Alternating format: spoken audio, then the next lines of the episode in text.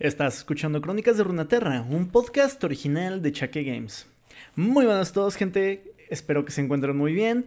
El día de hoy les traigo una historia de esas de introducción para un personaje, ya que, como recordarán, en el episodio anterior escuchamos una historia en la cual hubo varios involucrados, varios campeones involucrados, específicamente o originarios de la Orden Kinkou que ya sabemos son todos estos ninjas, liderados ahora mismo por Shen. Entonces es con quien vamos a comenzar esta serie de historias. Muy pronto vamos a ver cómo se conecta todo este, todo este rollo. Ya sabemos que Seth tuvo algo que ver con Kane.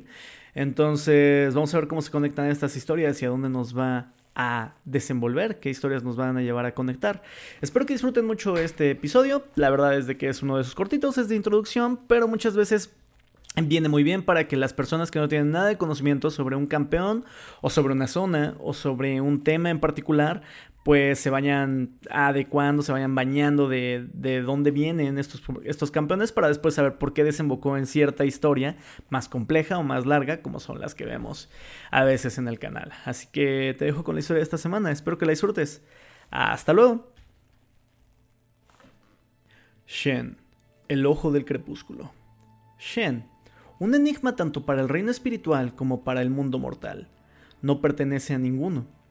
A pesar de haber nacido en una de las familias más veneradas del norte de Nabori, fue el rol de su padre como ojo del crepúsculo lo que verdaderamente fijó su destino en la orden Kinkou.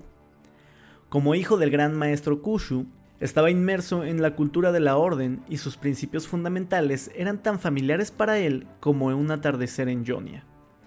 Conoció la necesidad de podar el árbol, la determinación de recorrer el sol, pero sobre todo aprendió la sabiduría de observar las estrellas.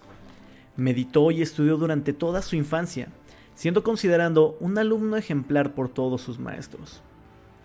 Su mejor amigo, el único que podía igualarlo en los combates de práctica, era el joven acólito Seth.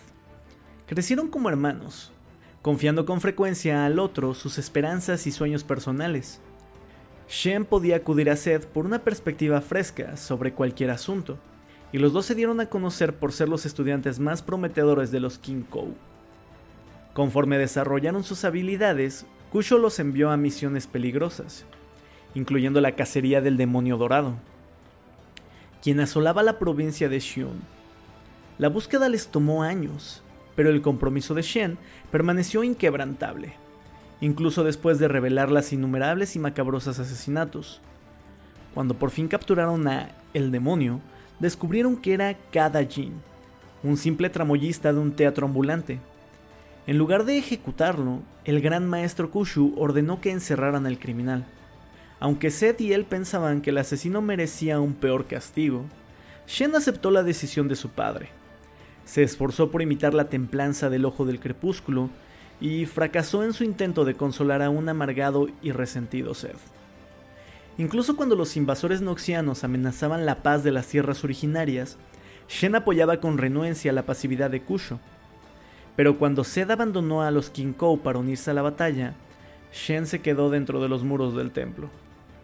Dentro de poco tiempo, muchas de las provincias habían sido invadidas por el enemigo, a pesar de esto, Shen se enfocó en mantener la armonía espiritual en Jonia. Y así fue hasta que, cuando se encontraba lejos de su hogar, sintió una perturbación en el equilibrio al interior de la Orden Kinkou. Regresó rápidamente y se encontró con los sobrevivientes de un enfrentamiento sangriento. Por ellos, supo que Seth había entrenado a sus propios acólitos y que había ocupado el templo. Lo peor de todo era que el padre de Shen había sido asesinado por el hombre al que alguna vez consideró como familia. Reprimiendo su angustia, condujo a los sobrevivientes de los Kinkou hacia las montañas y los puso a salvo. Shen tomó la espada espiritual de su padre y asumió el título de Ojo del Crepúsculo. Su función no era buscar venganza, sino restaurar la orden.